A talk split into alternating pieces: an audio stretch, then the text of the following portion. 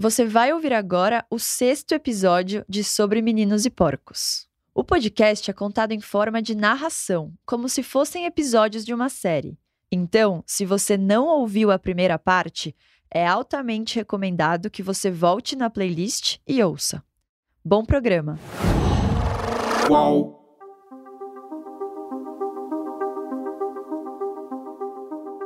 Alguns anos depois, enquanto refletia sobre os 10 anos que passou ao lado do pai, o Diego se lembraria do dia em que descobriu quem era o pai dele e o que ele tinha feito. Dos detalhes ele não lembrava.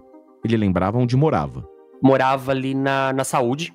Um bairro na zona sul de São Paulo. E meu pai virou um dia para mim e falou assim: pô, você quer ir pro jogo? Então encontra esse pessoal aqui e vai pro jogo com eles, porque eles se reúnem e tudo mais.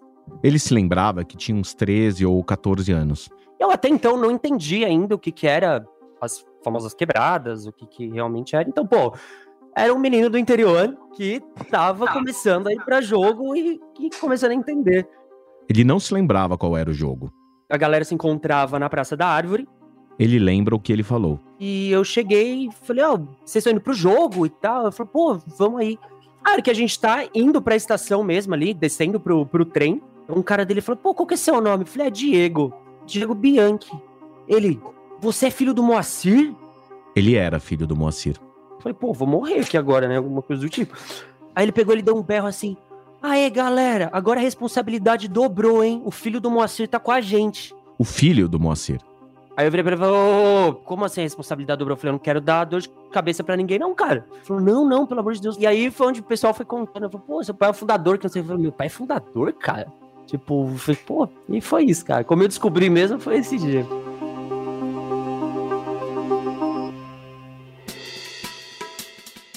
Foi nesse dia que o Diego descobriu que ele era filho de um dos fundadores da Mancha, um cara que era considerado uma espécie de herói da maior torcida do Palmeiras. O Diego tinha passado a infância inteira longe do Moacir. E morando no interior de São Paulo, ele tinha passado a infância inteira longe do Palmeiras. Agora o Diego tinha o Moacir. O Moacir tinha o Diego e os dois tinham Palmeiras. Os dois foram juntos a muitos jogos. Os dois cantaram juntos e gritaram juntos. Marcelinho com o pé direito. Marcelinho e Marcos partiu. Marcelinho bateu. Marcos pegou! Os dois também choraram juntos e ficaram putos juntos. Quatro, quatro para o Vasco, três para o Palmeiras. Com a mão no título, Vasco da Gama com dez jogadores memorável, memorável jogo aqui de Parque Antártico. O Diego aprendeu que ser filho do Moacir, ser filho de uma referência na torcida do Palmeiras, tinha algumas consequências inesperadas. Isso causava no Diego uma mistura de sentimentos. Era bom ser filho do Moacir, mas não era fácil. Eu nunca fui de falar quem eu era, por exemplo.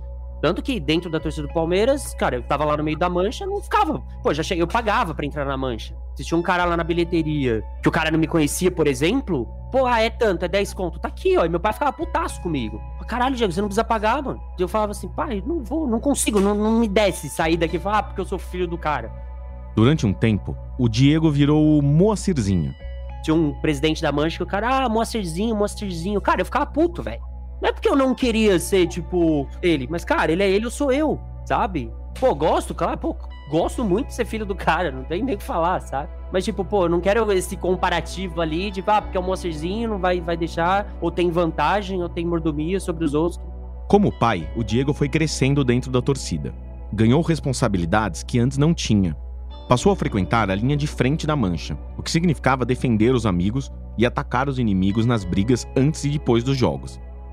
O Diego não era o mais forte, não era o mais rápido, mas se garantia. Era esse o tipo de atitude que tinha transformado o pai dele no líder que ele era. Até que um dia, antes de um jogo contra o São Paulo, o Diego levou uma surra da polícia. Tomei um tapaço na cara de juntar mais três, quatro policiais ali, e os caras me batendo ali. Tudo que o pessoal ficou brincando. Falou, cara, você parecia um boneco de Olinda apanhando, cara, porque tava, tipo, indo pra tudo quanto é lado ali. Nesse dia, o Moacir não tava no estádio, nem na briga. Talvez ele já tivesse muito velho para essas coisas. O pai estava passeando de jet ski no litoral quando recebeu um telefonema informando sobre o estado de saúde do filho. Pô, eu tava bem. Por mais que eu tivesse apanhado muito, tava bem ali, né? Tava consciente, tava tranquilo. Aí a mulher do, do meu pai pediu para alguém chamar meu pai no meio do mar. Aí meu pai voltou, falou: "Não, porque é urgente, não sei nem como te falar, que não sei o quê". Fala. Aí falou assim: "Não, porque o Diego se meteu em confusão e tá todo arrebentado na delegacia". O que pensaria uma pessoa normal? Ficaria extremamente preocupada, cara. Fala, pô, fudeu, sei lá. Ele fez assim: "Bom, se ele tá todo machucado na delegacia, ele tá bem. Se ele tivesse todo machucado no hospital, eu ia estar preocupado. Vai, fala pra ele lá, fala que depois eu ligo pra ele e tal, e é isso aí. E voltou, cara. E tipo, pô, eu falei com ele um tempo depois ali, ele, pô, você tá bem, cara? Apanhou muito? Eu falei, apanhei, mas tá bem? Tô. Quer ir pro hospital, alguma coisa? Não, pô, tô bem e tal. Eu falei, ah, então tá bom. Mas ali foi a gota d'água pra mim, cara. Ali foi onde eu dei uma parada com a torcida. Depois de se afastar do dia a dia da Mancha, o Diego foi fazer intercâmbio na Irlanda. Aprendeu inglês, abriu um negócio, nunca esqueceu das histórias do pai. De como ele tinha fundado uma torcida junto com os amigos, uma torcida para impor o respeito entre as demais torcidas. Lembrava das histórias dos amigos do pai, do Paulinho Serdã, que tinha comandado a Mancha por tanto tempo, do Cléo, o cara mais corajoso que o Moacir conhecia. Seguindo os passos do Moacir, o Diego fundou a própria torcida, a Palmeiras Dublin, que reúne os palmeirenses que moram na capital da Irlanda. As conversas com o pai foram ficando mais raras, até pela diferença de fuso horário e de rotina. Um dia o celular do Diego disparou. Uma vez, duas vezes, três. Ele perdeu a conta. Eu descobri, acho que da pior maneira, cara. Eu tava trabalhando e tal. Isso foi por volta das 5 e pouco da tarde ali. E aí eu comecei a receber assim, eu, agora que eu comecei a ler as mensagens de quem era, aí eu meio que comecei a dar uma tremida assim, eu falei, puta que pariu, mataram meu pai. Você desce uma porrada no cara com todo mundo, a gente arrastou o mundo, dando pica na bunda dos caras. Você não entendeu. Envolveu! Eu sou o Adriano Wilson. Eu sou o Daniel Lisboa. Sobre Meninos e Porcos, episódio 6. Se eu morrer, não chorem por mim.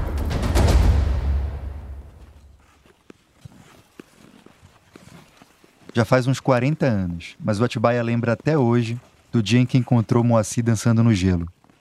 Era uma cena incomum. Um menino louro, ali por volta dos 12, 13 anos, patinando em uma pista na zona sul de São Paulo. O Atibaia era mais velho, tinha uns 24 anos, e já participava de uma torcida organizada. Naquela hora não pareceu, mas aquele encontro mudaria a história do Moacir, do Atibaia e da torcida do Palmeiras. Me liga um amigo nosso que é o Caio, que é da Inferno Verde, fala: Atibaia, arranjei uma sede de graça para nós dentro no roller, um tal de roller Flamengo, perto da Praça da Árvore. Eu falei, sede de graça. Ô meu, você tá brincando comigo? Aí no outro dia o Caio liga, os caras estão esperando. Eu falei, tá bom, Caio, eu vou pegar você, você vai me levar e nós vamos ter uma sede de graça, tá bom. Chegamos lá, puta de um negócio, Roller Flamengo, a maior patinação sul-americana, maior rink de patinação, puta rink de gelo, lindo. E tem um loirinho, dançando, cabelo comprido, e, e patinava dançando. Eu já tava no terceiro uísque. Não sei porquê, esse loirinho vem, para por mim, eu, e aí, beleza, tudo bem? Ah, tal. Você patina? Eu falei, porra, meu, patino pra caralho. Não sei quem tava do meu lado olhou pra mim e falou, nunca vi patinar, não sei onde tem nem patinação. A convite do Moacir, o Atibaia resolveu se arriscar na pista. Ele teve dificuldade no começo. Era a primeira vez que ele colocava patins nos pés. Daqui a pouco eu consegui pegar o embalo. Tudo bem, fiz a curva meio assim, embalei e na outra curva eu perdi a noção do que eu tinha que fazer. Fui. Bah! Demorou 10 minutos para me tirarem da quadra. Ai, nervo ciático, quase quebrei tudo. E eu olhei para aquele loirinho e falei, filha da puta. Vem cá, ô, ô, vem cá, qual é o seu nome? Ah, meu nome é Moacir. Você gosta de futebol? Batendo papo com o garoto, o Atibaia resolveu retribuir o convite e chamou o Moacir para ir no jogo do Palmeiras, junto com a Inferno Verde. A Inferno era uma torcida organizada que o Atibaia estava criando, junto com alguns amigos. Aí ficamos batendo papo, era começo de semana, até o final de semana eu convenci ele do jogo. Só que a minha ideia era levar no jogo e ele detestar, porque ia ter Palmeiras de Ponte Preta. Eu falei, isso vai dar bosta. E o moleque vai acabar apanhando e eu vou me vingar dele. Bom, foi no jogo, adorou. Apresentei os outros meninos para ele. Na segunda-feira liga a mãe dele. Eu falei. Ô, Atibaia, você pode. Quando você vai vir aqui? Eu falei, ó, eu vou passar então quarta-feira, vem almoçar aqui, tá bom. Aí eu já te entrego a ficha de inscrição dele ficha de inscrição. É, ele quer ser da, da Inferno, mas falei, ele gostou?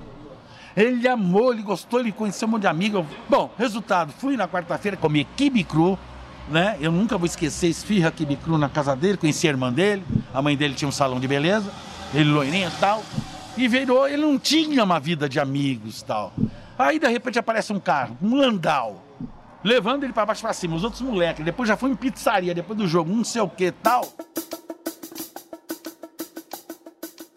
Na Inferno Verde, o Moacir conheceu o Cléo, o Paulinho Serdan e todo o pessoal que alguns meses depois fundou a Mancha. Eles cresceram juntos fazendo coisas que a maioria dos meninos faziam nos anos 80. Jogavam fliperama, andavam de patins, jogavam boliche, dançavam em inferninhos. Também iam nos jogos do Palmeiras. Mais tarde, a diversão mudou. Para defender os amigos, eles passaram a atacar os inimigos. Foi aí que os torcedores de outros times deixaram de ser simples adversários. Em uma entrevista ao documentário Manchados de Verde, o Moacir comentou sobre aqueles primeiros anos de torcida. E era uma época que era até gostoso, porque você brigava na mão, você entendeu? O máximo que tinha era um rojão, entendeu? E quando pô, você brigava, o cara caía, ninguém é, chegava ao ponto como hoje, de agressão, até o ponto de, de ter mortes, violência. Eu posso dizer assim, eu participei praticamente de, até 95, de se botar 100 confrontos, eu participei de 98. O Moa, como ele era conhecido, tinha um perfil combativo, mas também era um organizador e um político. Ele era um líder capaz de conversar com os diferentes setores que compunham a mancha, usando as palavras certas no momento certo. Diferente do Cléo, que exercia a liderança principalmente pelo exemplo e pela força, o Moacir usava a palavra e o carisma para unir os palmeirenses. Quando o Cléo foi assassinado, o Moacir foi o escolhido para juntar os cacos e reerguer a torcida. Em uma reportagem do jornal Estado de São Paulo, de maio de 89, seis meses depois da morte do Cléo, o novo presidente aparece orientando os membros da Mancha antes de um jogo contra o São Paulo. Moacir tinha 22 anos e disse o seguinte: No caminho, nada de descer do ônibus para pegar São Paulino sozinho, hein? No campo, nada de provocar. Mas quando sair do jogo, cruzando com eles, aí pode bater à vontade. Com Moacir e depois com o Serdan, que assumiu a Mancha nos anos 90, a torcida virou uma das maiores do Brasil. Mas ser grande tem seus bônus e seus ônus. Eles já podiam ir e voltar do estádio com a camisa do time e já conseguiam bater de frente com os rivais na rua. Mas com o passar do tempo, a torcida do Palmeiras começou a conviver com um novo inimigo, a própria torcida do Palmeiras. O Zé Luiz conheceu de perto essa situação. Mancha dos anos 80 é, foi muito diferente da mancha dos anos 2010, 2020. O que, que é diferente? O poder, a grana, Mancha dos anos 80, a gente tinha que pôr do bolso. Eu viajava para comer pão com mortandela, dois pães o dia inteiro. Entendeu? O próprio Atibaia, que você, o cara era rico, ficou pobre, porque tinha que dar o dinheiro para a torcida, né? Então, mancha dos anos 2000 e pouco era a mancha que entra muito dinheiro. Não só mancha, todas as torcidas de primeiro escalão entra muito dinheiro. Então, de repente, o poder, o poder é movido também pelo lado financeiro, que a Mancha nunca pediu antecedente criminal. Você pode ter um, um cirurgião dos, dos melhores do país, como pode ter um dos bandidos mais procurados do país. Isso é movido por uma questão só: o amor, é o sentimento. O amor explica como gente tão diferente se juntou em torno de uma coisa só de um clube, de um time de futebol que durante anos não deu nada em troca, a não ser dor, vergonha e lágrimas. Mas o amor não explica tudo.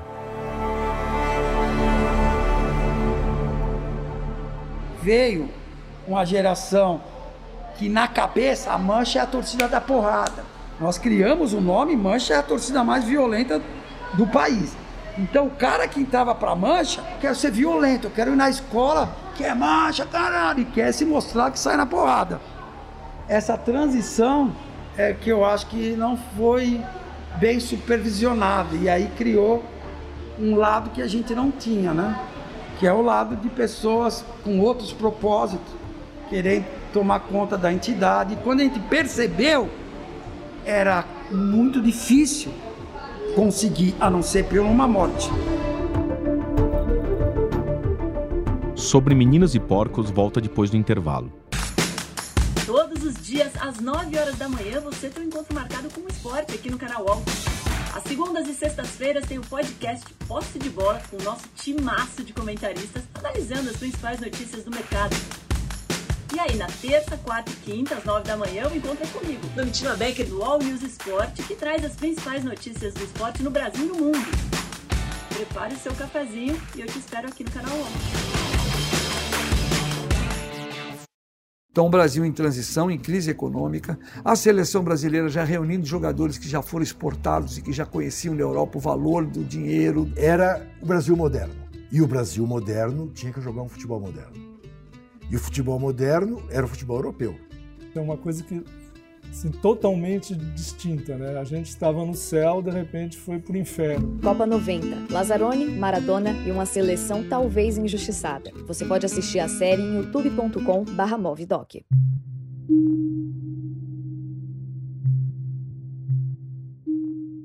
O que eu quero dizer, meu, é assim, sabe, cara, ninguém tá contra, cara, a, a, a, a, pô, ninguém quer guerra, cara, a gente quer nossa torcida de volta. Você vê que as coisas estão tá tudo errada, cara, não dá ouvido para ninguém. Esse é um áudio que o Moacir mandou por WhatsApp a um colega da Mancha em março de 2017. Os anos 90 foram turbulentos. A Mancha fechou, reabriu, foi criminalizada e passou por um lento processo de profissionalização. A partir dos anos 2000, começou a ganhar dinheiro. A partir de 2016, muito dinheiro, principalmente com o carnaval. Foi em 2016 que a empresa de crédito pessoal Crefisa começou a patrocinar a escola de samba através da Lei Rouanet. De lá até 2019, ano em que a Mancha foi campeã da elite do Carnaval de São Paulo, a Crefisa repassou cerca de 6 milhões de reais à escola.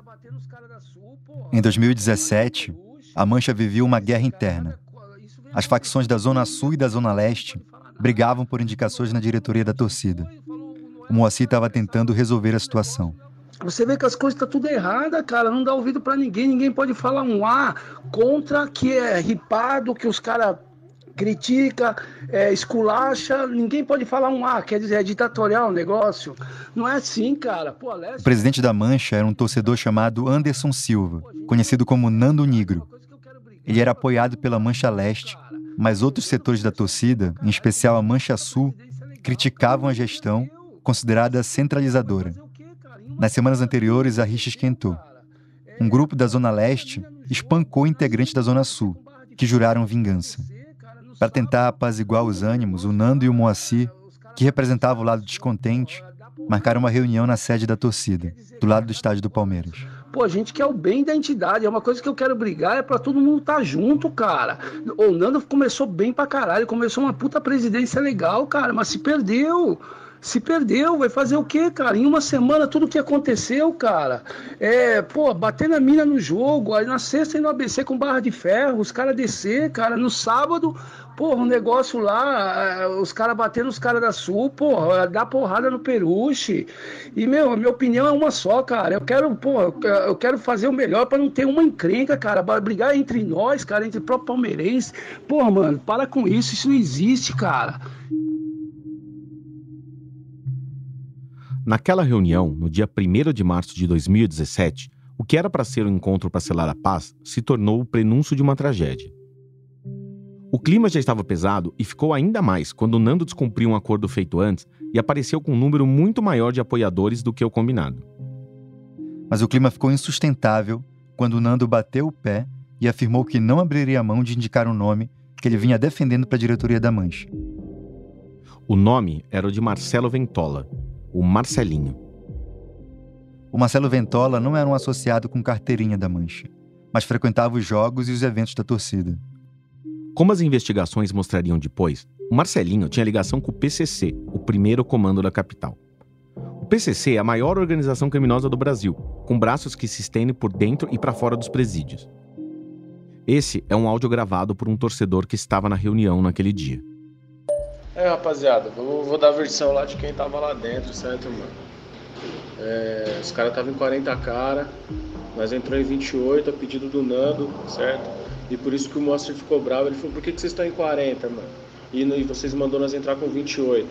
Nessa, esse irmão, ele tá falando que se apresentou, não sei o que, já tava todo arrogante, mano. Falando que, que é o comando, que não sei o que certo? Aí o, que, quem, quem você acha que é você para tomar torcida? Aí o Moacir falou, ninguém quer tomar torcida não, eu sou fundador. Ele virou pro Moacir e falou assim, ó, se até o fundador do comando já morreu, você acha que você não vai morrer?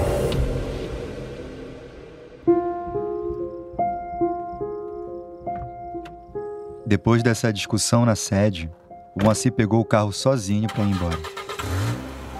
Uma câmera de segurança do bairro do Ipiranga flagrou a cena.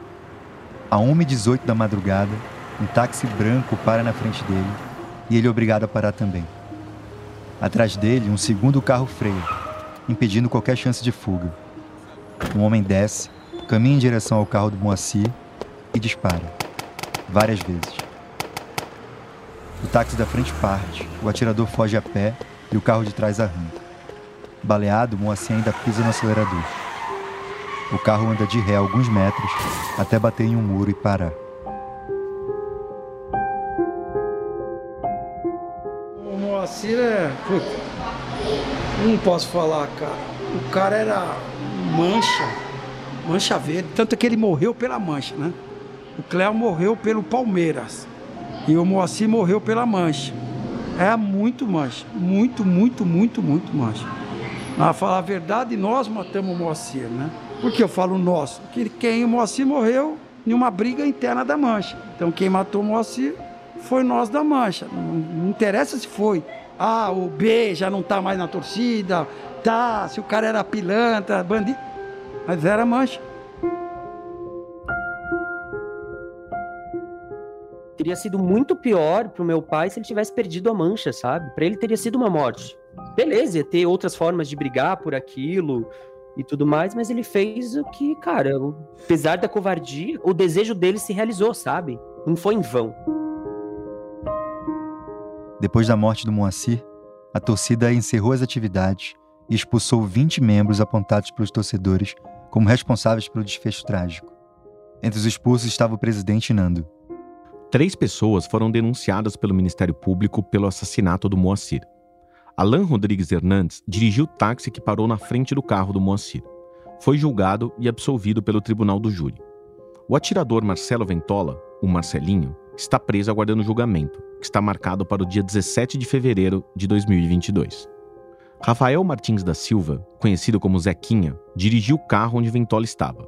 Ele foi condenado a 18 anos de prisão. Quando ele foi preso, o Zequinha levantou a camiseta e revelou uma enorme tatuagem com o símbolo da mancha.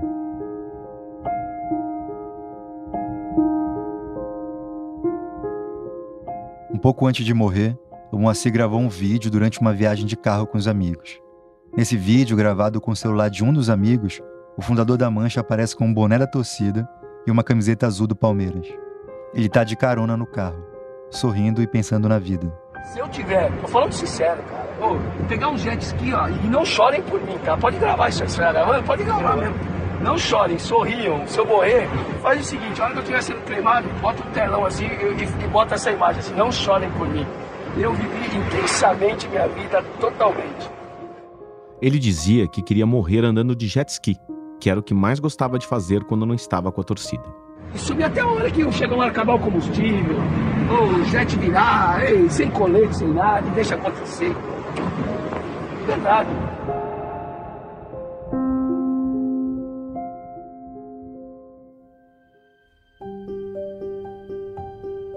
Você já parou para pensar no que significa amar um clube de futebol? Para quem não ama um clube, pode parecer uma coisa menor, uma futilidade. Pode parecer o mesmo que dizer que você ama um filme, uma banda, uma empresa, uma marca de roupa. Mas eu acho que vai além. O amor por um clube é uma coisa que geralmente passa de pai para filho, de mãe para filha, de avô para neta.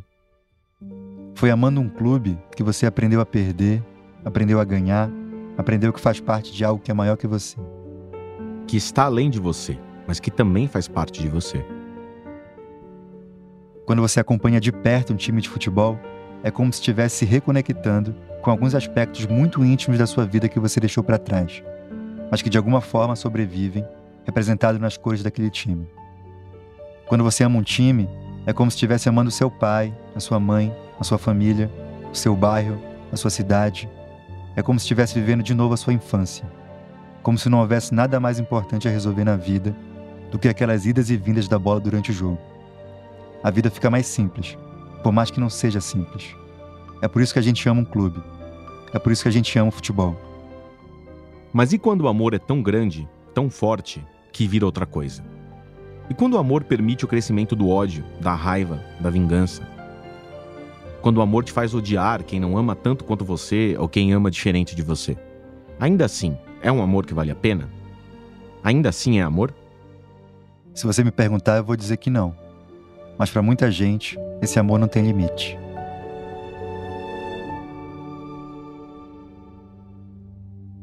Mas eu vou dizer bem claro aqui para vocês, eu quero ver isso escrito aí. Eu sou o Atibaia. Não desacreditem de um guerreiro, que eu não morri.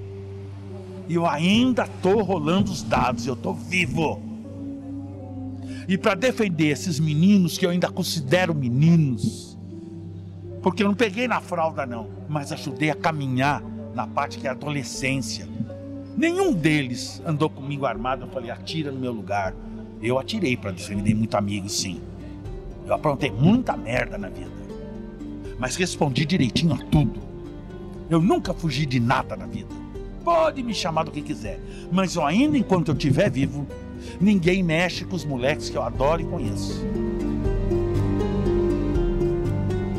Mas eu pelo menos tive duas tretas ali que foi só trocação. Pô, isso é legal, cara. Então, assim, legal no sentido, pô, tem 50 negros que quer porque não gosta da outra torcida, que quer extravasar, sabe? Sei lá, não tem academia pra ir, não quer correr na rua, sei lá, quer ir se juntar por uma ideologia. Tem os caras do outro lado lá que quer a mesma coisa, pô, por que não, cara? Bota todo mundo dentro de uma jaula e deixa lá, cara. Pô, isso é torcida, cara. Meu filho hoje tem 16 anos. Ele demorou, acho que uns 12, 10 anos para saber que o pai dele tinha sido líder de torcida. Eu não quero que ele frequente torcida. Ele sabe disso. Minha mulher não quer e eu também não quero que ele faça parte. Porque, porque ele é do meu sangue. E eu sei que ele vai. Eu conheço, ele já tem 16 anos, moleque. Eu sei que ele vai se influenciar com isso, ele vai ficar lá e vai, e vai crescer lá dentro. Porque ele sofre também quando o Palmeiras não ganha e tal. Ele, eu sinto que ele também está no sangue dele. Você acha que ele tem, tem vontade de ser um torcedor organizado? Tem, tem vontade. E você não. Não, não, não vou permitir. Enquanto eu puder, eu não vou permitir. Enquanto ele estiver sob meus domínios. O Burt, o ex-presidente da TUP, não quer que o filho seja torcedor organizado. O Marcelo, o atual presidente da TUP, quando pensa nos filhos, pensa em outra coisa. E aí o Marcelinho nasceu nesse dia. É, acho que foi nesse jogo aí. E o Marcelinho virou. É... Não, Marcelinho é palmeirense. Palmeirense diretor da, da TUP. É. E o irmão dele, o Rafael, diretor da Gaviões. Sim, ele nasceu, porque ela morava em frente aos Gaviões. E eles têm uma relação de irmão ou eles não se. Tem, tem relação, todo mundo tem. Uma relação normal. Normal. Como é que é o dia dos pais, assim, de você? Todo mundo se reúne para Cara, almoçar eu já te falei, eu não tive tempo de ser pai na minha vida. Nem hoje, porque eu me tornei muito seco, entendeu? A, a, as atitudes que eu tive que tomar aqui na TUP ou na, na torcida do Palmeiras, ela consumiu muita sem carinho, sabe? Você tem uma decisão onde tem que pegar todos. E não é porque é filho, isso e aquilo. Então você acaba deixando de ser pai, deixando de dar beijo, deixando, você acaba virando um monstro. E desculpa perguntar, isso é uma coisa que você um dia é, pretende mudar, assim, ou gostaria de mudar, de ter uma relação Tal- mais próxima com seus filhos? Tal- talvez eu possa me arrepender disso. A gente conversando e amadurecimento, talvez pode ser algo que eu tenha que consertar na minha vida ainda, né? Porque é uma postura de homem, de pai, de caráter, de tudo. Não, não falam nada, não pedem pensão, nada, converso, tudo, mas eu não sou um espelho de pai. Talvez eles podem se tornar isso. Se você olhar com generosidade, dá pra dizer que o grupo de meninos que se reuniu no começo dos anos 80 para fundar uma torcida e voltar a ser respeitado no estádio conseguiu o que queria. Naquela época, eles eram xingados, humilhados, derrotados em campo e fora de campo, como nenhum outro time na cidade. Eles levaram um porco pro estádio, assumiram orgulho de ser palmeirense, brigaram pelo que queriam. E no final de 2021, foram campeões da Libertadores pelo segundo ano seguido. Dá pra dizer que eles ganharam muito, mas eles também perderam muito. Alguns perderam a chance de ser pais. Outros perderam a vida. A maioria perdeu amigos, caídos nas batalhas campais que eles veem como parte do que é ser torcedor, mas que a maioria de nós vê como briga de gangue. O futebol foi feito para unir as pessoas, as torcidas organizadas também. Mas quantas famílias foram desfeitas pelas brigas de torcida? Quantos amigos nunca mais vão se encontrar? Os que ficaram continuam pensando nos que partiram. Talvez nunca deixem de pensar. E eu fui um cara muito feliz de andar com esses moleques, muito feliz de traçar o caminho de cada um desses presidentes, que eles foram criados por mim, embora muitos também não queiram falar muito disso, mas não tem importância, todo mundo sabe muito bem qual foi a caminhada. E hoje, você quer saber o que eu gostaria de fazer? Vocês querem saber de verdade o que eu gostaria de presente? Me juntar a eles no céu. Talvez esses meninos nunca deixem de pensar no dia em que vão poder se encontrar de novo. Você desculpa, é um desabafo. Tá, o Cleo é o meu irmãozinho. Moacir foi o meu, são os meus moleques que eu perdi e outros tantos. Mas eu ainda tô vivo. Eu ainda tô vivo. E tô por causa deles. Até que um dia eles se encontram. Coincidentemente, onde era mancha, onde, onde aconteceu tudo com o Moacir, virou um, um, um, um centro espírita. Eu sou, eu faço parte da Umbanda e eu fui lá. E eu não sabia que lá era, era uma casa espírita, né? E eu lembro que eu nunca tinha entrado lá na mancha, nunca tinha entrado na mancha. Aí você sobe uma escada, né? Eu vi o terreiro tinha acho que uma porta de ferro, e eu vi o rosto do Moacir. Eu vi o rosto do Moacir. E eu vi, pela, pelo meu filho, por tudo aí, que Deus, se eu estiver mentindo, tira. E a cara dele rosada, seus assim, dentinhos, aquele cabelinho assim. E eu estava sentado para tomar um passe, até arrepio o corpo e passou a vida toda a gente lutando para ter um espaço de torcida, para a gente lutar o bagulho.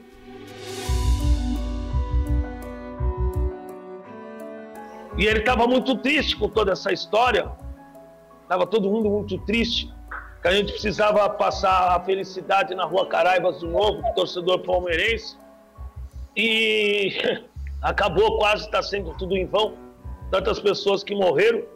Mas nada vai mudar, mano. Nada vai mudar se a gente não mudar o jeito de pensar. Será que a torcida do Palmeiras vai viver de histórias de tragédia?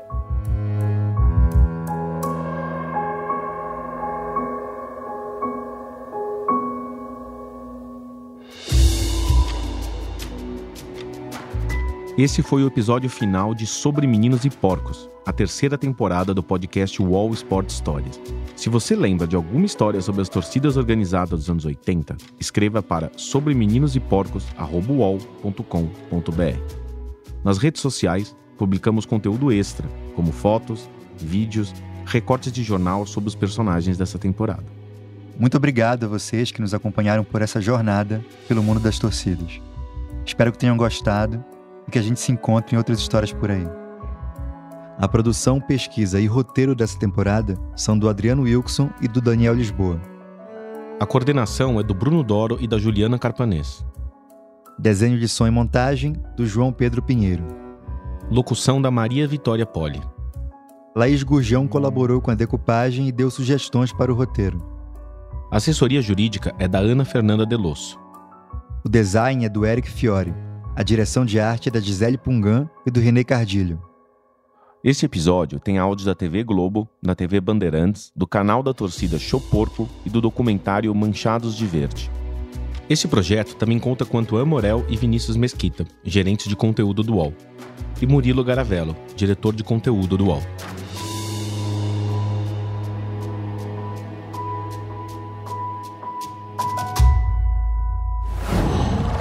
Qual?